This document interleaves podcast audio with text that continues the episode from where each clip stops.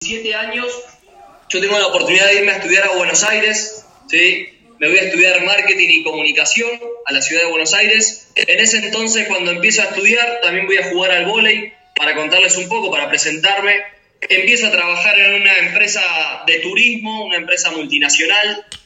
Y cuando estoy trabajando, yo siempre cuento que me empiezo a plantear un montón de cosas. O sea, me empiezo primero a plantear eh, lo que estaba construyendo, el futuro que estaba construyendo porque ya en, ese momento me tocaba vivir solo, me tocaba trabajar, me tocaba cubrir mis gastos. Y cuando me empiezo a dar cuenta del futuro que estaba construyendo, empiezo a buscar oportunidades también. Porque yo agarraba y cuando iba a trabajar, veía, por ejemplo, el futuro que estaba construyendo en ese momento. Entonces veía a las personas que estaban capaz que 5 o 10 años adelantadas en lo mismo que estaba haciendo. Y en ese entonces veía, por ejemplo, a mi jefe, que era una persona que tenía 10 años más haciendo lo que estaba haciendo en ese momento de hecho, recibido de la misma carrera que estaba estudiando, y yo veía su presente y decía, claro, eso, ese resultado yo no quiero construir. O sea, no, no me gusta su estilo de vida o no quiero vivir así cuando tenga 10 o 20 años más. Entonces, desde ese momento empiezo a buscar algo distinto, empiezo a buscar emprender, empiezo a buscar generar ingresos de otra manera. Ahora, a mí lo que me pasaba es que yo cuando me voy a estudiar, acá la vida de estudiante, ¿sí? cuando uno se va a estudiar a otro lugar, yo siempre digo que es del primero al 15 comer milanesas y del 15 al 30 comer arroz y fideos, porque uno no tiene mucho dinero, ¿sí? o sea, le alcanza para los estudios y para vivir ahí hasta que se reciba. Lo que me pasaba también es que no tenía tanto tiempo para buscar otro emprendimiento y demás. O sea, yo iba al trabajo a la mañana, después iba a la facultad, después salía iba a jugar al vóley. O sea, no tenía tanto tiempo y a mí lo que me pasaba es que no, tenía contacto, porque no conocía a muchas personas. Yo, yo, había estudiado en una escuela pública en Neuquén, o sea, una persona que estudiaba en una escuela pública y cuando me voy a estudiar a Buenos Aires, no todos tenían la misma posibilidad de irse a estudiar, entonces todos mis amigos se quedaron allá en Neuquén. Y a mí lo que me pasaba es que cuando me presentan este emprendimiento, yo veo la posibilidad de hacer un negocio, de hacer un emprendimiento con las condiciones que tenía en ese momento. Con las condiciones de decir, bueno, listo, no tengo plata, no tengo tiempo, no conozco mucha gente, pero sin embargo esto del negocio de Amway lo puedo hacer, lo puedo hacer. Entonces yo siempre digo que uno no importa la condición con la que arranca este emprendimiento, o sea, no importa si uno arrancó sin tener o teniendo plata, arrancó sin tener o teniendo contactos, o teniendo o no teniendo tiempo, sino lo que más importa en este negocio es las ganas que uno tenga, las ganas que uno tenga de construir un resultado diferente. A mí cuando me presentan esta oportunidad de negocios, yo dije, bueno, estas son mis condiciones, pero si solamente necesito las ganas de construir un resultado diferente o las ganas de construir libertad financiera, yo lo puedo hacer. Y ahí me di cuenta que arranco a desarrollar una actividad empresarial con 18 años, es decir, que eso genera mucho escepticismo, porque uno muchas veces cuando te presenta el emprendimiento de una persona de 18 años, sin tanta experiencia laboral, sin un título, sin, sin literalmente recursos en ese momento, capaz que las personas al primer momento de escuchar la charla de negocios no confiaban, o sea, no me creían, por así decirlo. Ahora, lo que me daba cuenta es que tenía que empezar a consumir una información diferente. Eso fue lo que más me sirvió en el negocio. Darme cuenta que tenía que consumir una información distinta para construir otro resultado. Entonces, en ese momento cuando, es cuando empiezo a escuchar muchísimos audios, empiezo a leer la información del negocio, empiezo a conectarme al sistema educativo, empiezo a ir a los eventos, ¿sí? ¿Para qué? Para empezar a tener la información para construir otro resultado, un resultado distinto. Ahora, yo tengo la, particularidad que empiezo el día 27 de noviembre, ¿sí? los últimos tres días del mes, y en ese momento yo me doy cuenta que en este negocio no te pagaban por tiempo. O sea, acá no me, acá no, me iban a pagar por tiempo, no importase, no importase cuánto tiempo estaría en Amway ni cuántas horas le dedicara, sino que por lo que me iban a pagar es por resultados. ¿Qué quiere decir? Si yo estaba 10 o 20 o 30 años en Amway, no era lo más importante, sino era ver los objetivos que había cumplido y los resultados que había llegado. Entonces, en ese momento me quedaban tres días de negocio para cerrar el mes, digamos, consumiendo información diferente y digo, claro, acá me van a pagar si yo genero resultados, o sea, si corro una meta, si cierro una meta. Entonces, en ese momento tomo la decisión de cerrar la primera calificación, que es la del 9%, que para mí es una de las calificaciones más importantes porque es el primer paso, es entrar a ganar en el negocio. yo creo que la mejor manera de hacer este emprendimiento es entrando a ganar, porque muchas veces uno entra al negocio a no perder. Yo conozco personas, por ejemplo, mis amigos o personas del equipo, que muchas veces entran a no perder, es decir, que uno capaz que no quiere perder ni un centavo no quiere perder eh, ni, ni, gastar dinero para ir a un evento o ni para comprar un libro, esas personas que no quieren perder nada, y ahí te das cuenta que no hay nada para perder. O sea, que lo único que pierden esas personas es la posibilidad de ganar. Entonces, cuando yo me di cuenta que tenía que entrar a ganar, decido correr el 9% y en ese momento lo que, lo que agarro es invitar a mi hermano, llegar a mi hermano, llegar a la casa de mi hermano y contarle el emprendimiento. Él vivía ya también en, en Buenos Aires, ya hace tres años más. Cuando le cuento la oportunidad de negocios, no se lo cuento de la manera más profesional, porque llegué súper entusiasmado a contar la oportunidad de negocio, no sabía ni cómo contar el plan. Ahora le cuento a través de un video, no importa qué video, pero del entusiasmo, mi hermano me acuerdo que entra al negocio. Y ahí yo digo, claro, en este negocio no es lo que más importa la manera como la, con la que vos la cuentes o la técnica con la que vos lo cuentes. La gente no va a entrar con y me di cuenta. La gente va a entrar con vos, con lo que vos transmitas. Porque en ese momento mi hermano se auspició en el emprendimiento en esos tres días que quedaban del mes sin que yo le contara con la mejor técnica. Y ahí cuando dije, claro, lo que importa es cómo esté yo. O sea, porque la gente va a entrar conmigo según cuánto confía en mí. Entonces, en ese momento arrancamos con mi hermano y como en ese momento no teníamos dinero, o sea, no teníamos plata porque éramos los dos estudiantes justamente, lo que hicimos fue salir a mover el volumen y salir a provocar el resultado. Ahora, cuando uno empieza a tomar decisiones de valor en el negocio, es cuando empieza a generar resultados distintos también. Por eso yo creo que el próximo resultado en el negocio muchas veces está detrás de una decisión de valor, una decisión distinta. Entonces, Acá me están poniendo en los comentarios que hay problemas con el video. No, o sea, puedo seguir si se escucha bien. Ahí está. Ahí está el video, ¿se ve bien? Genial, buenísimo. Ahí está, así me, puedo ver también. Entonces en ese momento decidimos correr el 9%, la primera calificación del negocio. Y en ese momento cuando decidimos correr esa calificación dijimos, claro, no es tan sencillo como pensábamos, pero sí estamos dispuestos a poner el trabajo para cumplirlo. Entonces, en el negocio, para mí nunca vas a estar preparado para algo. Como nosotros, con mi hermano Lautaro, no estábamos preparados para cerrar el 9%, pero sí estamos dispuestos a hacer lo que haya que hacer para conseguir el resultado. ¿Qué es lo más importante en el negocio? Yo creo que es estar dispuestos. O sea, yo hoy con 20 años no sé si estoy preparado para dar una conferencia para, por vía Zoom para, mi, para unos mentores en el negocio, como lo es Sergio Charo, que se está reproduciendo en Estados Unidos, en México, pero siempre estoy dispuesto, siempre busco estar dispuesto a hacer lo que haya que hacer. Entonces, me acuerdo que cuando estábamos corriendo el 9%, justo mi mamá, que yo la veía dos veces al año, para contarles un poco el inicio del negocio, justo mi mamá, que yo la veía dos veces al año, o sea, porque ella vivía en Neuquén, que es a 1200 kilómetros de Buenos Aires, nos avisa a mi hermano y a mí y nos dice, bueno, mira, el día 28 o el día 29 voy a estar llegando allá a Buenos Aires, los voy a ir a visitar, cosa que no pasaba con frecuencia. Voy a llegar cerca de las 9 de la noche y voy a, le voy a cocinar un pollo al horno con papa, nos dice en ese momento. Y acuérdense que la vida de estudiantes, del primero al 15, milanesas, y del 15 al 30, arroz y fideos. Entonces, imagínense cómo nos pusimos nosotros con mi hermano, mega contentos de que iba a venir mi mamá a visitarnos, que nos iba a hacer de comer rico. Y moviendo el volumen para cerrar el 9%, la primera calificación, Cuestión que llego a la una de la mañana a mi casa, mi mamá ya nos había cocinado a partir de las nueve de la noche, o sea, ya había juntado la mesa y ya habían comido y demás. Y en ese momento mi mamá se levanta para, para ver si ya había llegado y demás. Y yo me acuerdo que la abrazo y, me largo a llorar de la emoción que tenía, de decir, che, mira, no la veo nunca a mi mamá y justo cuando me viene a visitar yo no puedo compartir una cena con ella.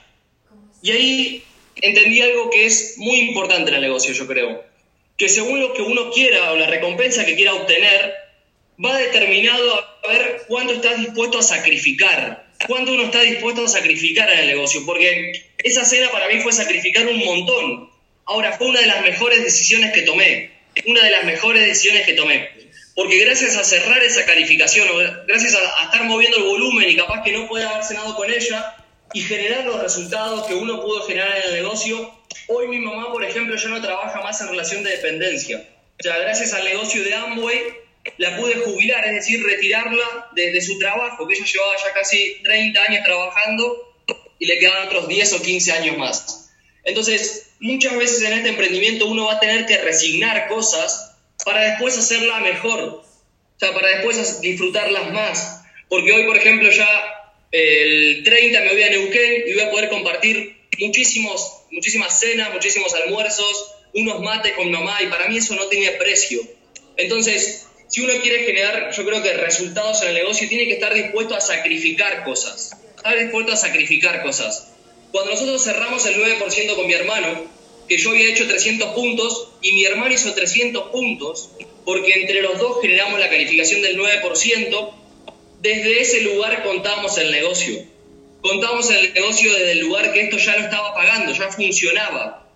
Por eso el resultado elimina el escepticismo de las personas yo me di cuenta que cuanto más resultados generamos con mi hermano, más escepticismo eliminamos de las personas. Porque no sé si solamente pasa en Argentina, pero la gente generalmente es muy escéptica. Cuando uno viene a escuchar la oportunidad de negocios, cuando viene a escuchar la oportunidad, cuando uno las contacta, le pregunta, bueno, ¿de qué es? Si no me decís qué es, no voy. Pasa mucho acá.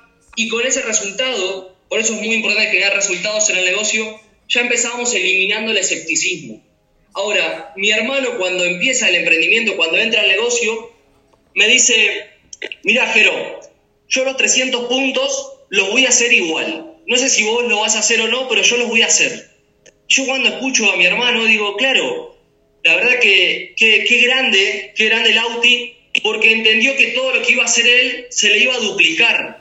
O sea, todo lo que le iba a hacer él lo iba a hacer en su organización también, iba a estar pasando en su organización. Entonces yo digo, claro, ojalá me tocaran seis personas más como él, ¿no? Y él entró, hizo 300 puntos y entre los dos cerramos un resultado. Entonces, en un resultado. En el negocio uno no solamente va a tener metas personales, son súper importantes, sino que también va a tener metas grupales, que también son súper importantes. ¿Por qué? Porque con la meta grupal uno se puede apalancar, uno puede generar una palanca para construir su negocio. Entonces, cuando empezamos a construir el negocio ya desde el 9%, con un resultado, cuando la gente entraba el día 28 del mes o el día 27, nosotros le contábamos nuestra experiencia. De decir, mira, nosotros entramos los últimos días del mes y cerramos un resultado, decir que ustedes también lo pueden hacer. Y yo dije, claro, si el mes anterior hubiésemos pateado la meta, como bien se dice acá, o pasado de la meta para el otro mes, le hubiésemos dicho lo mismo a las personas de nuestra organización. Cuestión que al siguiente mes cerramos el 12% mío y 3-12% también en el equipo. ¿Por qué? Por la decisión que habíamos tomado el mes siguiente. Entonces, todas las decisiones que uno vaya tomando en el negocio van a traer sus consecuencias, ya sean positivas o negativas. Ahora, para seguirles contando, cuando empiezo los primeros cuatro meses del negocio, o los primeros cinco meses del negocio hasta que pudimos generar resultados en el negocio de por lo menos calificar a plata, yo me acuerdo que durante todos los días durante todos los días y todos los días y todos los días comíamos arroz con mi hermano, porque como no teníamos dinero comíamos todos los días arroz. Es más, recuerdo alguna que otra noche de que no teníamos ni siquiera para comprar arroz y nos tomábamos un té con leche y nos acostábamos a dormir. Ahora, también recuerdo que en ese momento nosotros comíamos arroz, pero nunca nos faltaban nuestros 300 puntos. Nunca nos faltaban nuestros 300 puntos. ¿Por qué? Porque entendimos que este negocio se trataba de dar el ejemplo. Es decir, se trataba de ser un ejemplo de la organización. Y para mí la persona que es un ejemplo de la organización siempre hace los 300 puntos. Nosotros en ese momento todos los días comíamos arroz, pero nunca, por ejemplo, parábamos de dar planes. Nunca parábamos de contar la oportunidad, nunca parábamos de mover el volumen, nunca parábamos de empoderar a los equipos. Entonces, lo más importante es las ganas que vos le pongas. Las ganas que vos le pongas. La visión que uno pueda tener del negocio. Porque en ese momento comíamos arroz, pero no es que nos quejábamos por comer arroz. O sea, decíamos, bueno, listo, vamos a comer arroz, Peña ya le poníamos, no sabíamos qué poner, le poníamos queso rallado, le poníamos mayonesa, no sabíamos qué poner el arroz. Y cuestión que la actitud cuando comíamos el arroz era decir, mira Lauti, imagínate cuando seamos libres financieramente. Imagínate Lauti cuando podamos, cuando podamos contar nuestra historia en todo el mundo. Imagínate cuando ya podamos vivir del negocio, imagínate cuando viajemos, imagínate cuando, cuando retiremos a mi mamá del trabajo. Entonces, me acuerdo que siempre disfrutábamos el emprendimiento. por más que en ese momento no teníamos los resultados capaz que esperábamos o que queríamos, pero siempre estuvimos disfrutando el negocio. Entonces, si hoy les puedo dar una recomendación desde mi corta experiencia, porque dos años de negocio contra, por ejemplo, 30 de ser fichar es una corta experiencia literal, es que disfruten el negocio. No solamente que disfruten del resultado, de cuando tengan el resultado, sino disfrutar de que uno es 9%, de, que uno, de cuando es 12%, de cuando es 0% cuando recién está arrancando, porque a través del disfrute, del disfrutar lo que uno estaba haciendo, uno se vuelve un imán para las personas, uno se vuelve un imán para la gente. Yo me di cuenta que cuando disfrutaba el negocio, todos me preguntaban qué es lo que estaba haciendo, porque estaba cada vez más feliz, más contento. Y yo dije, claro, es porque encontré un vehículo financiero que literalmente me lleva para donde yo quiero ir. Entonces, las personas empezaban a auspiciarse en el negocio desde vernos a nosotros disfrutando. Entonces, yo creo que es algo muy importante que uno disfrute desde que ya arranca este negocio. Desde que ya arranca este negocio. Porque el futuro que a uno le espera, el futuro que a uno le espera en este emprendimiento, es mucho más grande del problema que pueda estar atravesando hoy. Yo me di cuenta que, por ejemplo, cuando en ese momento estábamos comiendo arroz con mi hermano, que no teníamos plata, que no teníamos mucho tiempo, se puede decir que era una situación o, muchas personas lo pueden ver como un problema, pero hoy ya solo es una anécdota. Entonces, si hoy alguno tiene algún problema, entiendan que después eso va a ser solo una anécdota. O sea, que el futuro que a ustedes les espera es mucho más grande del problema que están atravesando. Ahora, lo que tiene que cambiar para mí es el enfoque, porque en lo que uno se enfoque se va a expandir. Si uno se enfoca en el problema, lo que se va a expandir son los problemas y cada vez va a haber más problemas y cada vez va a haber más problemas. Entonces, uno, si se enfoca en la solución, todo el tiempo va a estar viendo soluciones. Porque yo me podría haber enfocado cuando arranqué el negocio en que no tenía plata, en que no tenía tiempo, en que no conocía a mucha gente, en que tenía 18 años. Ahora, uno tiene que evaluar en el negocio qué historia se quiere contar. Yo dije, bueno, ¿qué historia me quiero contar? ¿La historia de que no voy a hacer este emprendimiento porque no tengo plata? ¿O la historia de que lo voy a hacer porque no tengo plata? ¿Qué historia me quiero contar? ¿La que no lo voy a hacer porque no tengo tiempo? ¿O de la que lo voy a hacer justamente porque yo no tengo tiempo? Entonces, uno tiene que evaluar qué historia se quiere contar. Las historias de éxito, es decir, las personas que atraviesan sus problemas, las historias de éxito se cuentan arriba de la tarima. Las historias de éxito, todo el mundo las quiere escuchar. Todo el mundo quiere escuchar una historia de éxito. A mí me encanta escuchar historias de éxito. Ahora, la historia de la persona que ese problema se lo puso como una excusa o se justificó de por qué no lo podía hacer, es decir, la historia de fracaso, nadie la quiere escuchar, o por lo menos yo no la quiero escuchar. O la podés escuchar para saber lo que no hay que hacer. Ahora, la historia de éxito, uno va a pagar la entrada a un seminario, va a pagar la entrada a una convención para ir a escuchar historias de éxito. Hay que entender que todos tenemos problemas. Ahora, la gente quiere escuchar cómo vas a solucionar ese problema. ¿Qué herramientas vas a utilizar para solucionar ese problema? Entonces, cuando me cuestionaba eso, decía, claro, yo quiero contar la historia de éxito. Yo quiero contar la historia arriba de la tarima. Quiero que la gente literalmente disfrute escuchar la historia. Entonces, al poco tiempo, cuando nosotros arrancamos el negocio con Lauti, se nos presenta una convención. O sea, se, viene un evento que se llama la convención, que es el evento más grande de Amway. Es un evento que se hace cada cuatro meses. Y a mí me dice, mira, bueno, a la semana que arranco el negocio hay una convención y sale, por ejemplo, 1.500 pesos. Cuestión que mis ingresos, para que lo puedan comparar, eran de 4.000. Es decir, que era casi la mitad de mis ingresos al ir a la entrada a la convención. En ese momento, yo decía, claro, la entrada a la convención me parecía muy costosa. Yo decía, ¿cómo voy a hacer para comprar la entrada a la convención si yo gano 4.000 pesos y eso me sale 1.500? Ahora, me la edificaron tanto, me la promovieron tanto, que resolví para poder ir a la convención. No solamente que resolví para ir a la convención, sino que le pagué la mitad de la entrada a mi hermano, que también estaba igual que yo, o sea, estábamos los dos pelados, le pagué la mitad de la entrada para que pueda venir conmigo.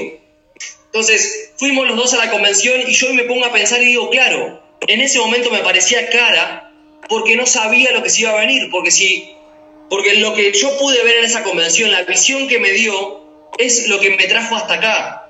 O sea, es lo que me trajo hasta Esmeralda Fundador. Es lo que me trajo y me dio la posibilidad de jubilar a mi mamá y de hoy renunciar a mi trabajo en relación de dependencia y generar cierta libertad en el negocio. Entonces yo digo, claro, esa entrada a la convención, ¿fue cara o fue barata?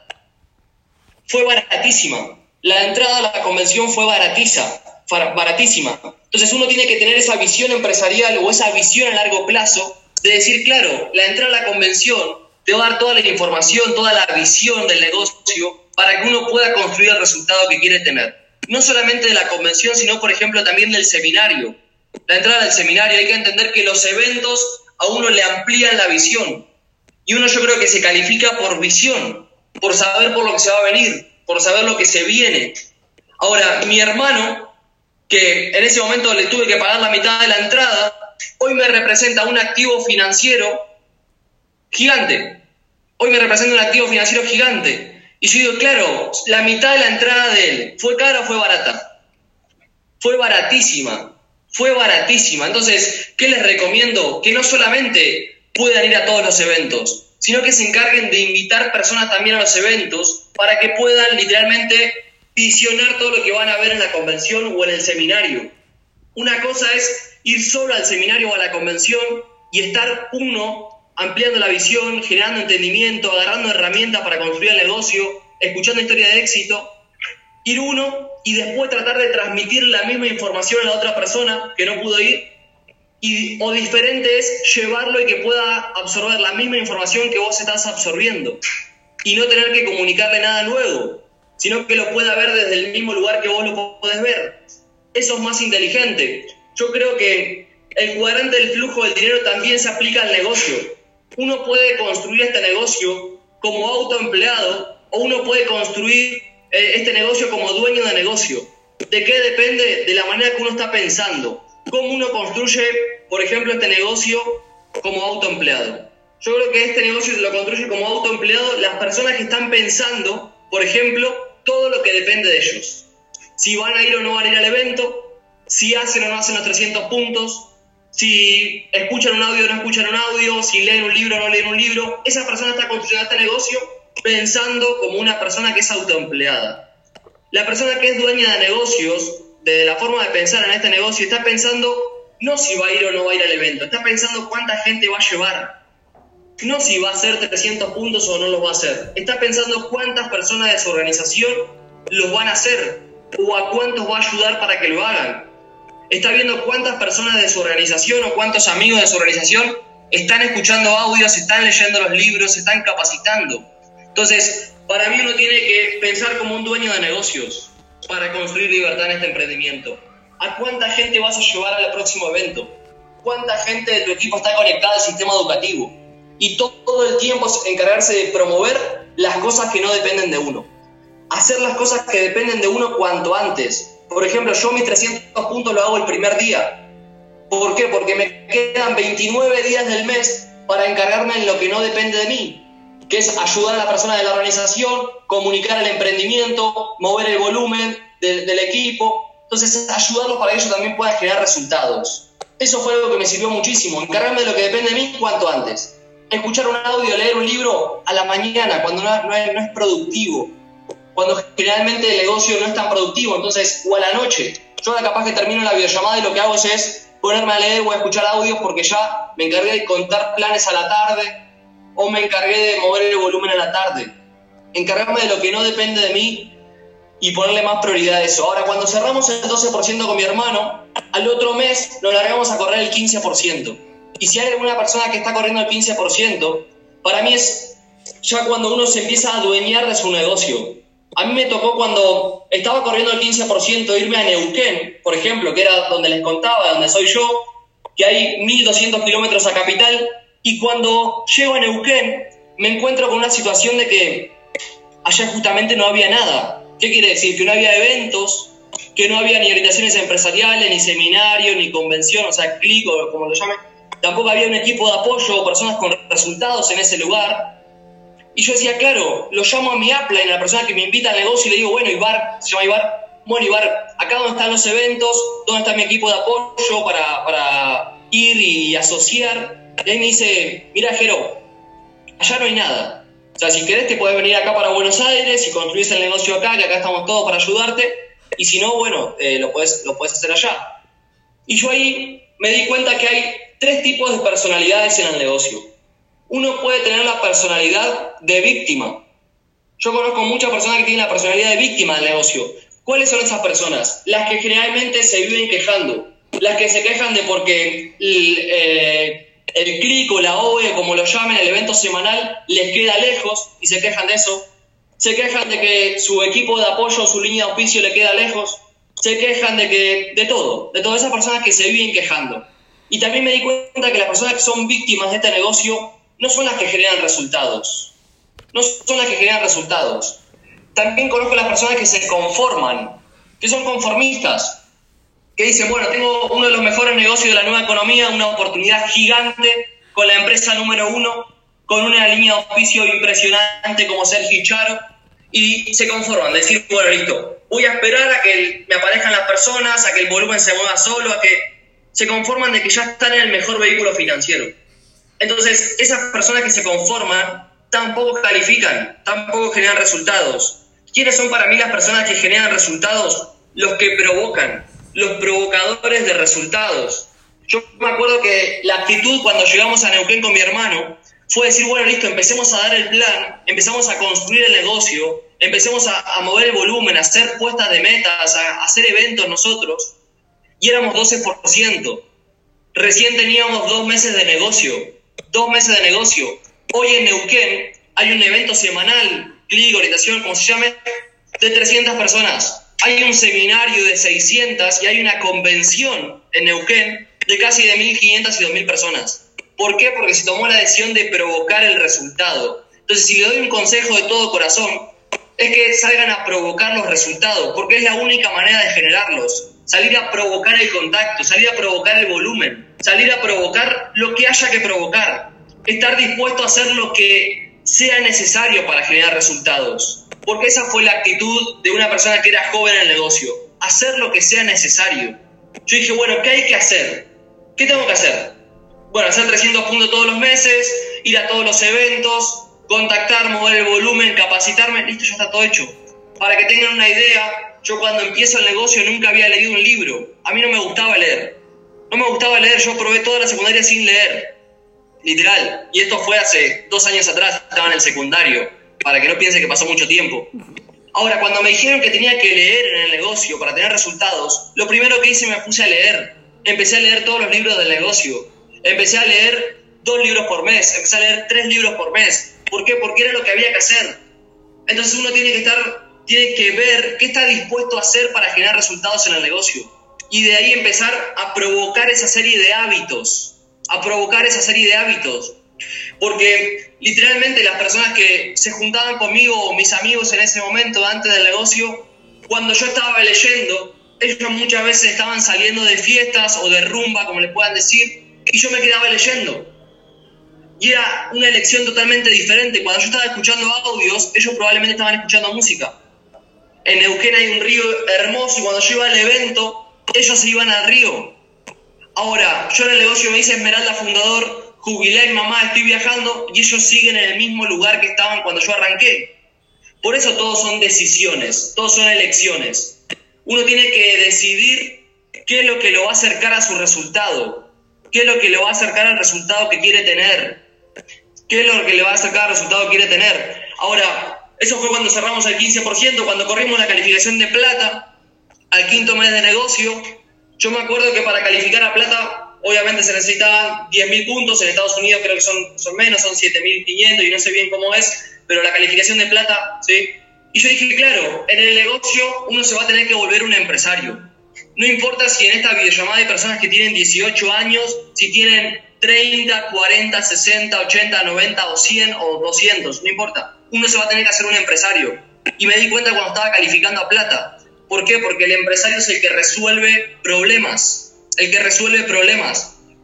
Cuando estaba calificando a plata, me faltaba el último día un montón de puntos, un montón de puntos, es decir, una facturación muy grande, que a mí me tocaba resolver a los 18 años. Y yo dije, claro, acá donde tiene que estar el empresario solucionando problemas. Como dicen los audios, mientras más grande es el problema, más grande es el cheque también. Mientras más grande es el problema que uno enfrente, más grande es el resultado. Yo cuando entré al negocio, el problema más grande que se me había presentado eran los 300 puntos. Yo digo, ¿cómo hago 300 puntos? Si no tengo plata, si no tengo tiempo, ¿cómo los hago? Y yo dije, claro, el problema en ese momento me parecía tan grande el de los 300 puntos porque yo era muy chiquito, porque yo era muy chiquito. Si hoy a uno el problema le queda grande porque todavía uno es muy chiquito y le toca crecer. Cuando empecé a crecer en el negocio, es decir, cuando empecé a, empezar a leer libros, empecé a escuchar audios, empecé a ir a, todos los eventos, asociarme con mi línea de auspicio, con mi equipo de apoyo, los 300 puntos cada vez me parecieron un problema más y más chiquito, cada vez más y más chiquito.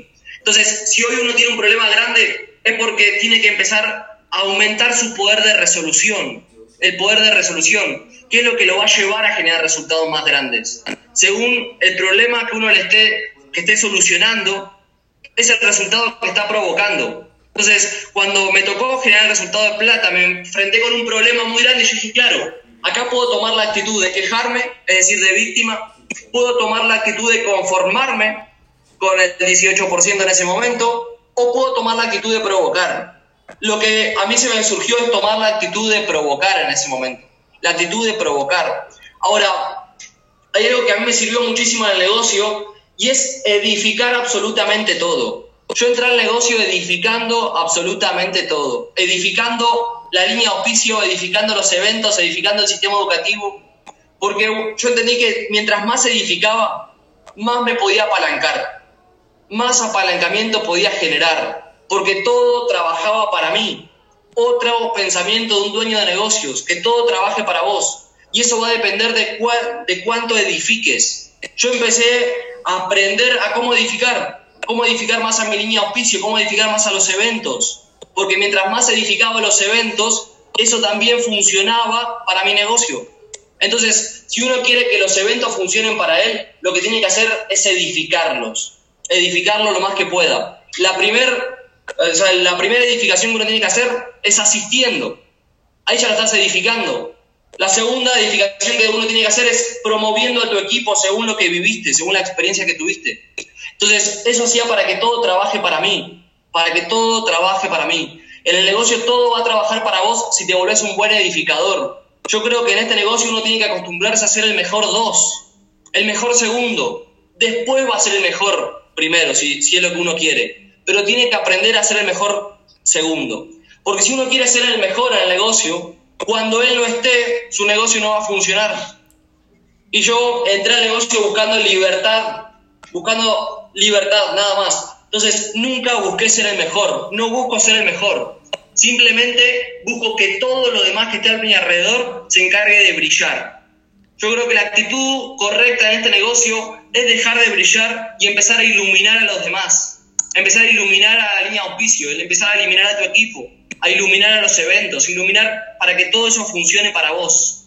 Ahora, el negocio de Amway también me subió mi nivel de merecimiento. Me subió mi nivel de merecimiento. ¿Por qué? Me encontré con que yo venía a los 18 años, como les decía, estudiando, comiendo arroz, vistiéndome como podía, yendo a la facultad, eh, muchas veces caminando o el colectivo, en lo que tocaba. Y me subió el nivel de merecimiento del momento que empecé desde la asociación yo me encontré con una asociación en este negocio que no criticaba, que no juzgaba, que no condenaba, que te agregaba valor. Entonces uno en la asociación también sube su nivel de merecimiento. Porque yo encontré una asociación que nunca la había encontrado en ningún lado. Lo que más me sirvió a mí es todo el tiempo estar asociando con personas que son mejores que yo, con personas que no criticaban, con personas que me agregaban valor, que me agregaban información, porque somos el promedio de las cinco personas con las que más nos juntamos. Si uno se junta con cuatro vagos, el quinto vago va a ser uno. Si uno se junta con cuatro personas positivas, con cuatro personas que quieren literalmente crear resultados grandes, con cuatro personas que saben para dónde van, el quinto va a ser uno. Me subió el nivel de merecimiento con los viajes también. Yo el año pasado tuve la oportunidad de irme a mi primer viaje de liderazgo, que fue el crucero, para todas las personas que eh, son de América Latina. Ahora, piensan que yo entré en el negocio en noviembre. Ahora estamos en octubre. Yo entré al negocio en noviembre y me fui al viaje de liderazgo. ¿Qué quiere decir esto? Que cualquier persona puede estar en el viaje de liderazgo. Cualquier persona que se lo proponga. Cualquier persona que esté dispuesta a poner el trabajo. Cualquier persona. Porque yo en noviembre recién estaba cerrando el 9%. Y así sucesivamente, en agosto me había calificado como nuevo platino para irme al viaje de liderazgo con los 120.000 puntos GIP que requiere acá en Argentina, ¿sí? Pero ¿por qué te digo esto? Porque si yo pude hacerlo, sin tener plata, sin tener tiempo, sin conocer a nadie, con 18 años, vos también lo podés hacer. No sé cuál es tu situación hoy, no sé cuál es tu condición, pero en esta videollamada mi objetivo principal es demostrarte que vos también lo podés hacer, sin importar la condición que tengas. Lo que importa no es la condición, lo que importa es saber hacia dónde vas, saber hacia dónde estás yendo. Porque yo les aseguro que las personas de mi equipo no me siguieron por las condiciones que tenía. Sí confiaron porque sabía para dónde estaba yendo, porque me habían seguro de para dónde estaba yendo, me habían convencido del resultado que estaba generando. Cuando uno está convencido en el negocio, ya no intenta convencer a los demás. Yo no estoy en esta videollamada para convencerlos, yo estoy convencido de que esto funciona, estoy convencido de que esto está buenísimo porque mi hermano vive de esto, mi mamá vive de esto, yo vivo de esto, mi familia se está siendo ayudada por Amway. Entonces, ¿qué te recomiendo? Que te capacites lo más que puedas, lo más que puedas en el menos tiempo posible, el menor tiempo, que te capacites para convencerte de que esto funciona. Para convencerte de que esto funciona. Encontrar un por qué lo vas a hacer en el negocio, que te impulse a moverte. Como dice el audio de Sergio, hay un perro que está sentado arriba de un clavo que le duele lo suficiente para quejarse y no lo necesario para levantarse. Yo me encargué de encontrar un clavo que me mueva lo suficiente para levantarme, para levantarme todos los días para dar el plan, para autoliderarme todos los días. Porque literalmente el negocio es de liderazgo, el negocio es de liderazgo. ¿Y de dónde comienza tu liderazgo? Desde vos. Desde uno comienza el autoliderazgo, el liderazgo comienza desde uno, de que sepa para dónde va, de que tenga un norte, de que tenga un porqué, de que empiece a autoliderarse para tomar decisiones que lo acerquen al resultado. Porque yo dije, genial, claro, ¿quién me va a seguir si yo no me autolidero? ¿A quién voy a poder liderar si yo no me estoy autoliderando? Entonces lo que entendí es que el liderazgo comenzaba desde el metro cuadrado de uno, desde el metro cuadrado de uno, de lo que uno haga. Porque la gente, me di cuenta, no te sigue por lo que vos decís, no lo va a seguir a uno por lo que uno diga, uno puede decir cualquier cosa, pero no va a seguir por eso. A uno lo van a seguir por lo que haga. A uno lo va a seguir por lo que haga. Entonces yo me pregunté y dije, claro, yo soy el frontal que me gustaría tener. Yo literalmente soy el frontal que me gustaría tener.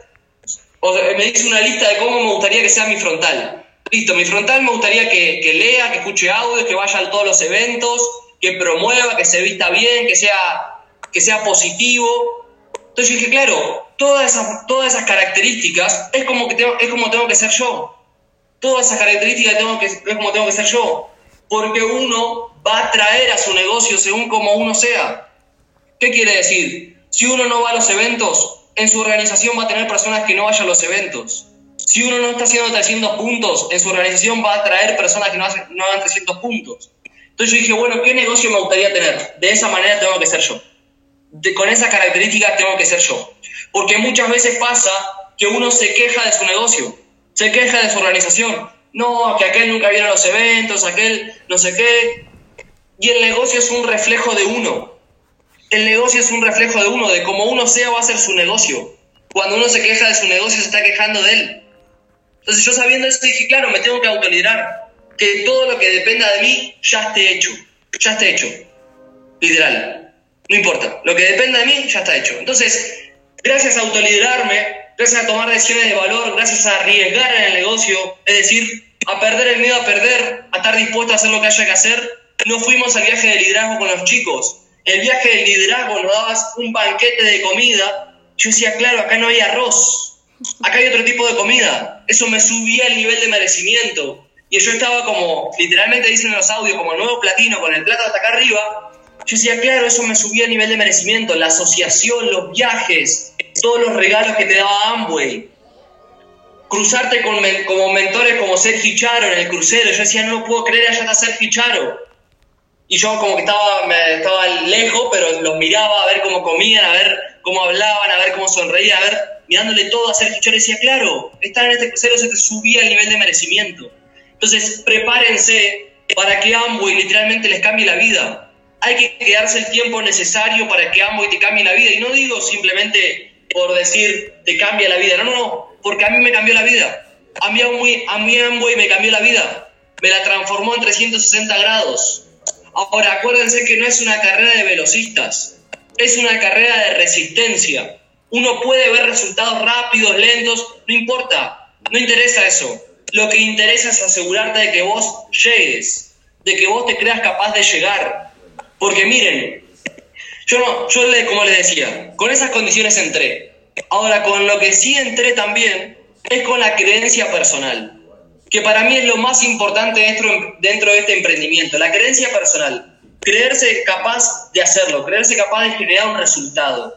Yo dije, bueno, mira, si a una persona le funcionó esto, a mí también me va a funcionar. Si son los mismos libros, si son los mismos audios, los mismos eventos, todo es lo mismo para todos.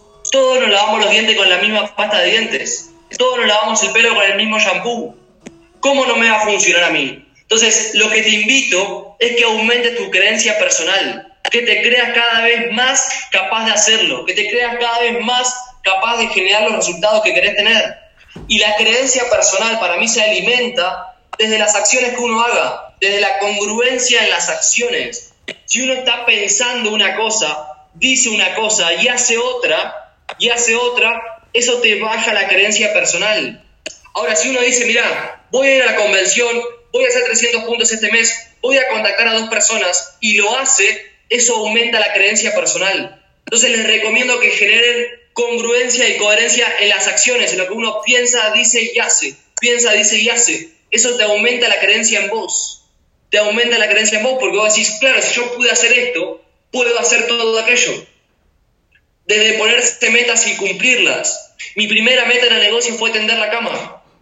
Tender la cama todos los días. Y uno dice, para, ¿qué tiene que ver tender la cama con el negocio de Amway? Todo. Porque como uno hace algo, hace todo. Entonces yo dije, claro, me puse la meta de tender la cama. Cuando vi que la estaba teniendo todos los días, que ya se me había hecho un hábito, yo dije, claro, ahora me voy a poner la meta de cerrar el 9%.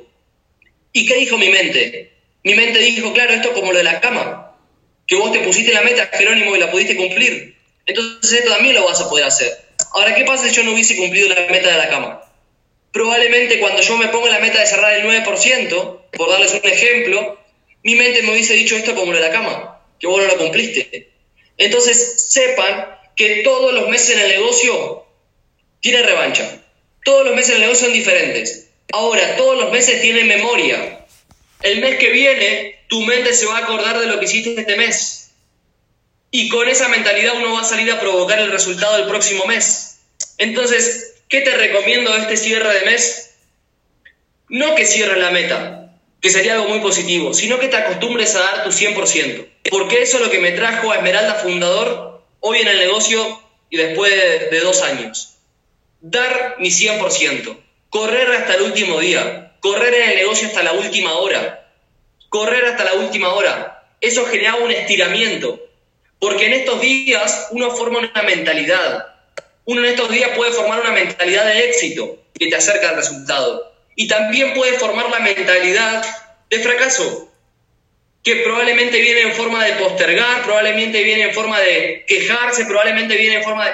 Ahora, la mentalidad de dar el 100% es la mentalidad de éxito, es la mentalidad de estar hasta el último día provocando el resultado de estar hasta el último día resolviendo lo que a uno le toque resolver. Esa mentalidad, formar esa mentalidad todos los meses, es la que me trajo hoy a Esmeralda Fundador.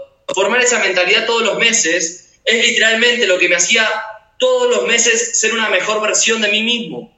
Una versión que ya podía haber dado un poquito más o que dio todo hasta fin de mes. Y eso también es lo que se duplicaba en mi organización. Si uno se encarga de postergar la meta, por ejemplo, a fin de mes, su organización va a ser lo mismo.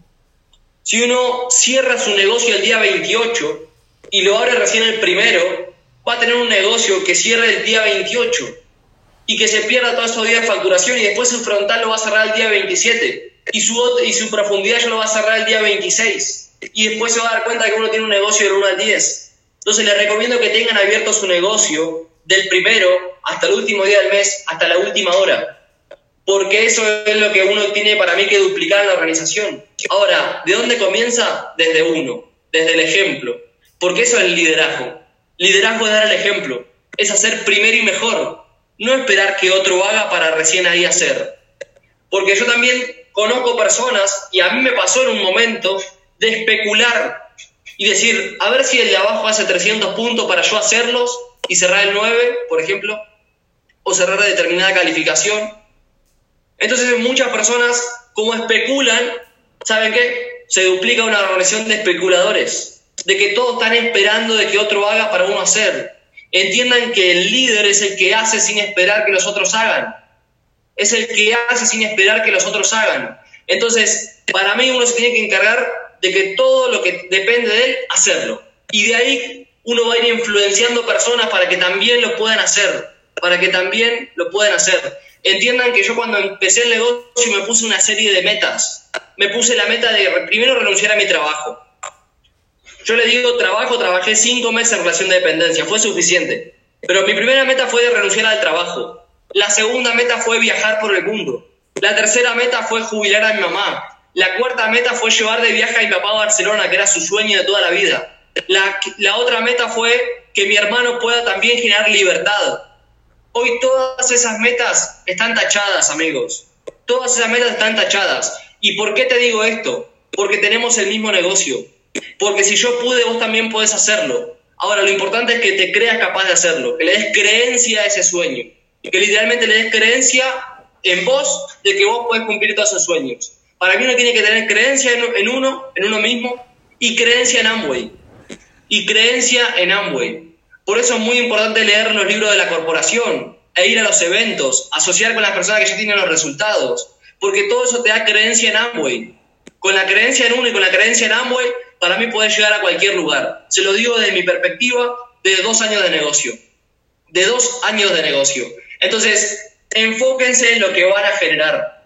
Vean lo que van a construir. Desarrollen una visión empresarial. Yo nunca antes había visto un negocio así que no tenga costo fijo, que no tenga almacenamiento, que no tenga logística, que literalmente no tengas que lidiar con empleados. Cuando me empecé a enterar de todas esas cosas y que la empresa tenía 60 años, que estaba en más de 114 países o de más de 100 países y de cada uno de esos países que entró nunca se había ido, yo dije, claro, estoy en el mejor negocio, estoy en el mejor negocio. Entonces, dejé de ver cualquier situación problema y demás. Empecé a ver solamente lo que iba a generar, porque todo es la percepción de cada uno.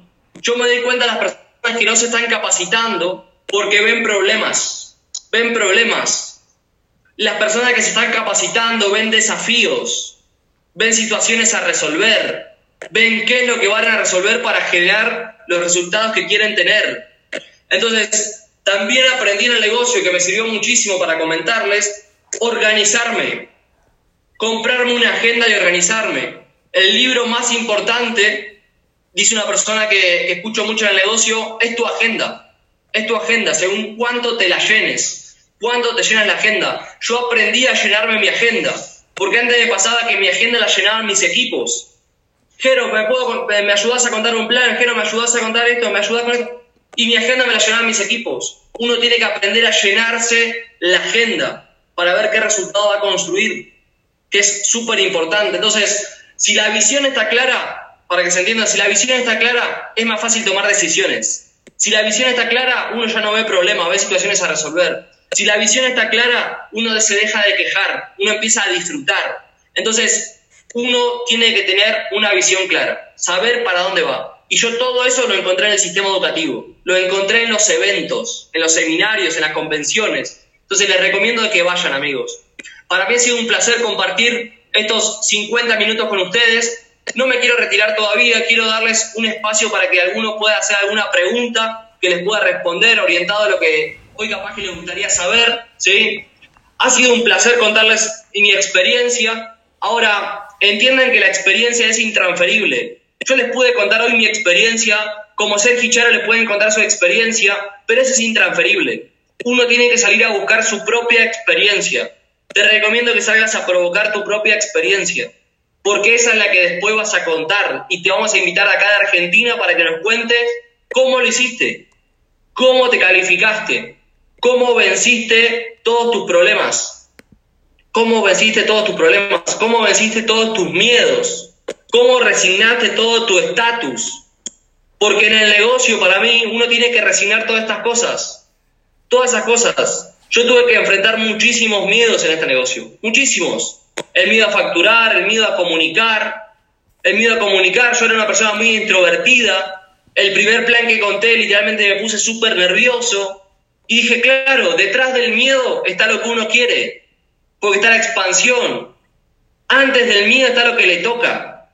Antes del miedo está lo que le toca. Por eso yo conozco personas que me dicen, no, es lo que toca, la vida que toca, el auto que toca, el viaje que toca, todo lo que toca, porque nunca se atrevieron a vencer sus miedos.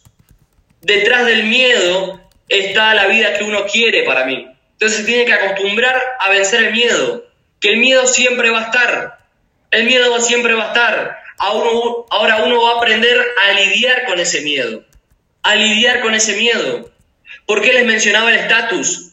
Porque el estatus para mí es el peor enemigo del emprendedor, es el peor enemigo. A mí me cargan todo el tiempo los amigos que no hacen el negocio. Me cargan y me dicen, mira, acá va el testigo del jabón, me dicen. Y los amigos de mi papá cuando llego a cenar, por ejemplo, viven cargándome toda la noche y yo estoy cenando. Y yo digo, claro, estas personas, a todas les presenté el negocio y no lo quisieron hacer por estatus. Pero todas al otro día se levantan a trabajar a la mañana algo que no les gusta y están endeudadas. ¿Pero por qué? Por el estatus. Entonces uno se tiene que desapegar de eso, entender que capaz que Amway no te va a dar estatus, pero te va a dar libertad porque muy pocas personas quisieron hacer un negocio con jabón en polvo y que era más tentador capaz que hacer un negocio de Ferraris.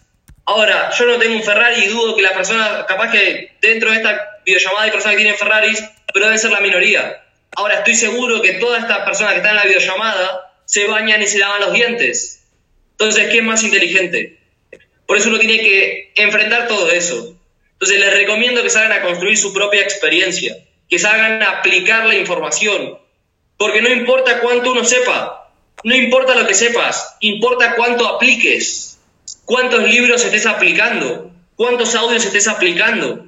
Eso es lo más importante, lo que uno aplique, ¿sí? Voy a responder algunas de las preguntitas que, que veo acá en el chat. Acá son la una de la mañana. Como decía Charo, recién estamos arrancando la asociación, solo quedamos manejando hasta tarde, soñando, Mira, ¿qué estrategias empleaste para mover el volumen? Dice Eugenio. Mira, Eugenio, la estrategia que yo empleé para mover el volumen fue la actitud. Fue la actitud. Para mí, uno puede saber toda la estrategia, pero si no tiene actitud, no va a mover ni un glitter. Yo agarraba y capaz que no sabía mucho de los productos, pero sí tenía el ímpetu para decirle, mira, esto es mejor que lo que vos tenés. Esto es mejor que lo que vos tenés. Te recomiendo que consumas este producto orgánico, biodegradable, concentrado, de primera calidad, y lo movía con actitud. Porque no sé si tenía herramientas de ventas y, y demás. Yo literalmente nunca, nunca hice un curso de nada. Nunca hice un curso de nada. Gracias a la capacitación que me dio Amway, que me formó el carácter, me forjó la actitud, desde ahí muevo el volumen. Desde ahí muevo el volumen. Y la mejor estrategia, sepan, que es la que le va a recomendar su línea de auspicio los libros que a mí me expandieron, literalmente los libros que expandieron tu mente para generar tu experiencia, me pregunta Efraín. Mira, para mí los mejores libros van a ser los que te recomienden tu línea de auspicio. En mi caso personal, que después te recomiendo que lo consultes, fue Cómo ganar amigos, fue un libro que me sirvió muchísimo, El negocio del siglo XXI, los libros de la corporación, Una vida emprendedora de Jay Van Andel, fue un libro que me marcó muchísimo, Los secretos de la mente millonaria, la magia de pensar en grande son uno de los libros que más me gustaron o que más me sirvieron.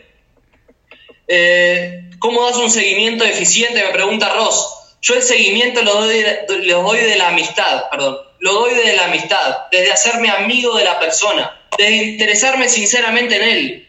No solamente para que haga 300 puntos, sino interesarme para que cambie su vida. Miren, yo trabajaba en una cocina antes, cuando era más chico, a los 16 años, trabajaba en una cocina y en la cocina yo tenía un amigo que se llamaba Nicolás y, yo me acuerdo que lo invito al negocio y Nicolás es una persona muy humilde, muy humilde y yo no es que lo invito para que haga 300 puntos, literalmente lo invito para que cambie su situación, para que cambie su situación. Hoy Nicolás se, nos va, se va Orlando conmigo, el viaje de liderazgo. Hoy Nicolás literalmente vive exclusivamente 100% de Amway, está ayudando a su familia. Entonces, para mí uno el seguimiento lo tiene que dar desde la amistad, de generar un amigo, de generar una, una relación. Hay que empezar a generar relaciones en el negocio y no transacciones. Muchas personas construyen el emprendimiento para generar transacciones. Para mí uno se tiene que encargar de generar relaciones. Desde ahí doy el seguimiento. También doy el seguimiento de sacarle algo para perder a la persona. Porque la persona se mueve más por miedo a perder que por hambre de ganar. Entonces el seguimiento lo, lo doy también de sacar algo para perder. Eh, ¿Qué haces para conectar, para contactar personas? Mira, lo que me sirve a mí para contactar personas es expandir mi, mi grupo social, mi expandir mi ámbito social. Yo cada me hago más amigos y después se hacen frontales. Es como algo mágico, literal. Entonces, capaz que no contacto de manera tan masiva, pero sí me encargo de justamente generar muchas relaciones, muchas amistades, que después terminan siendo mis frontales porque le encanta verme cómo disfruto, le encanta verme viajando, le encanta verme la libertad que uno puede tener gracias a Amway. Entonces, contacto desde ese lugar, desde ese lugar. Por ejemplo, en el trabajo me encargué de hacerme un amigo, después me fui del trabajo y esa persona terminó siendo mi frontal, hoy está calificada y también se va hablando con nosotros y eso para mí es súper, súper importante. ¿Qué puntos son los más importantes cuando das el plan? Cuando doy el plan, yo lo que hago es responder cuatro preguntas. ¿Qué hacemos? ¿Cómo lo hacemos? ¿Con quién lo hacemos? ¿Y por qué lo hacemos? Esos puntos toco cuando doy el plan. Simplemente esos. Y después me encargo de que sueñe conmigo. Eh, ¿Dejaste tus estudios para correr el Esmeralda Fundador? Mira, eh, y Max, dejé mis estudios académicos, ¿sí? porque la autoeducación la tengo presente todos los días. Dejé mis estudios porque yo estudiaba algo que no me gustaba. No digo que para calificarse a Esmeralda Fundador no tenga que dejar de estudiar. Yo dejé de estudiar porque lo que estaba haciendo no me gustaba. O sea, había empezado a estudiar porque a los 17 años me dijeron, mira, ¿qué vas a hacer, Jerónimo? ¿Estudias o trabajás? Y digo, bueno, listo, voy a estudiar. Era como lo que más me, gustó en ese momento. Y seguía estudiando por una presión social o una presión familiar, yo estaba a 1200 kilómetros, dejé mis estudios por, porque no me gustaba lo que estaba haciendo, ¿sí? Mirá, yo contacté en frío, que creo que estaba recién, recién respondí la pregunta, desde ese lugar, de generar primero una, un vínculo, una conexión, después les contaba el plan. No es que contaba, contactaba en frío y decirle tenés buena actitud y ya te quiero contar un negocio. No, me encargaba de decir, de, de hacerme amigo, de interesarme en el otro, de, de, halagarlo, de estar ahí, de pasar tiempo. Y después lo, contactaba. ¿Cómo toma noción del movimiento social como alternativa a la economía actual? ¿Cómo toma tu nación este movimiento social? Mira, yo creo, David, que todavía no se conoce mucho. O sea, no, no está tan marcado el negocio de Amway. Y es como un movimiento social muy silencioso, muy silencioso. La gente se empieza a ser libre financieramente, empiezan a renunciar a sus trabajos, pero nadie sabe de ellos. Entonces, para mí, eh, o sea, como que hoy no está tan presente la nación, o sea, no, literalmente no se conoce mucho, no sé si te respondo la pregunta con esto, porque literalmente lo hacemos muy, muy, muy en silencio, o sea, no promovemos tanto y, y demás. ¿Qué recomienda para generar actitud o superación personal? Para generar superación personal, leer, leer mucho, incomodarse todo el tiempo, o sea, literalmente hacer lo que no le gusta hacer, porque para generar actitud, superación personal, a mí lo que me sirvió es literalmente incomodarme todo el tiempo, salir de mi zona de confort. Entonces eso producía un estiramiento. A mí no me gustaba hablar, por ejemplo. Por ese, era de esa persona que yo estaba en una reunión y capaz que no conocía la voz, porque no hablaba. Y entonces, ¿qué pensé? Empecé, empecé a incomodarme, a decir, bueno, listo, voy a empezar a hablar acá en la reunión, a ver, voy a empezar a hacer lo que no me gusta hacer. Y de eso se trata el negocio, de hacer lo que te gusta hacer, pero sobre todo hacer lo que no te gusta hacer, para mí, que eso es lo que genera resultados. Entonces, buscar todo el tiempo una incomodidad, una incomodidad, una incomodidad constante que me hacía crecer, que me hacía crecer, porque los resultados están en tu zona de inconfort, de inconfort. Entonces, muchas, muchas personas lo que hacen es buscar una comodidad dentro de la incomodidad. El otro, el otro día vi una foto de una persona que estaba en una celda, en una cárcel, y hacía un, o sea, era un dibujito, ¿no? Y hacía un agujero y ponía un aire acondicionado. Entonces casi buscaba la comodidad dentro de la incomodidad. Y yo conozco muchísimas personas que también buscan la comodidad dentro de la incomodidad. Entonces, para mí es un gran hábito de éxito buscar la incomodidad constante. Eso me ayudó, más sumado a la, lectura, eh, generar superación personal. ¿Cómo enfrentaste el miedo a hablar con la gente? Creo que lo respondí recién. Pero bueno, amigos, ha sido un placer Ahora voy a ir a cenar, recién son las 1 y 10 de la mañana. Ha sido un placer compartir con ustedes. La verdad que me gustaría conocerlo todo en personas. Gracias, Elda y que vi que estaban ahí conectados. Impresionante lo que vieron en Argentina. Gracias, Sergio y Charo. Los amamos acá en Argentina. Para mí, recién yo estaba en una asociación y no podía creer, no podía creer cómo estaba dando una videollamada para ustedes, sabiendo de que sus audios, sus videos, sus conferencias marcaron tanto en mi negocio y en mi vida, literal. Así que gracias, espero que le haya servido esta videollamada y sé que nos vamos a ver muy pronto. Muchísimas gracias, querido Jero. La verdad que estamos encantados, primero que nada, de verte.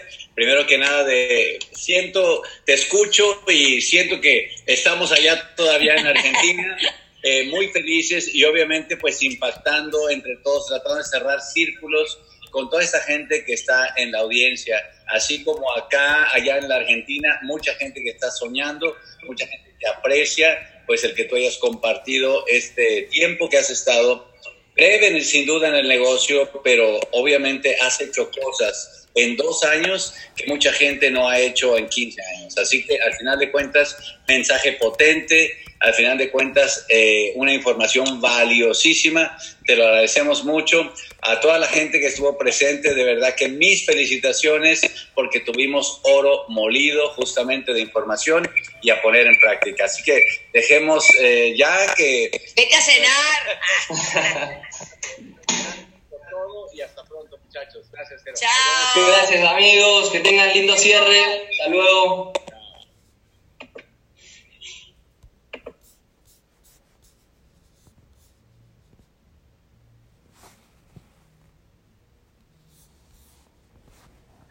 Listo.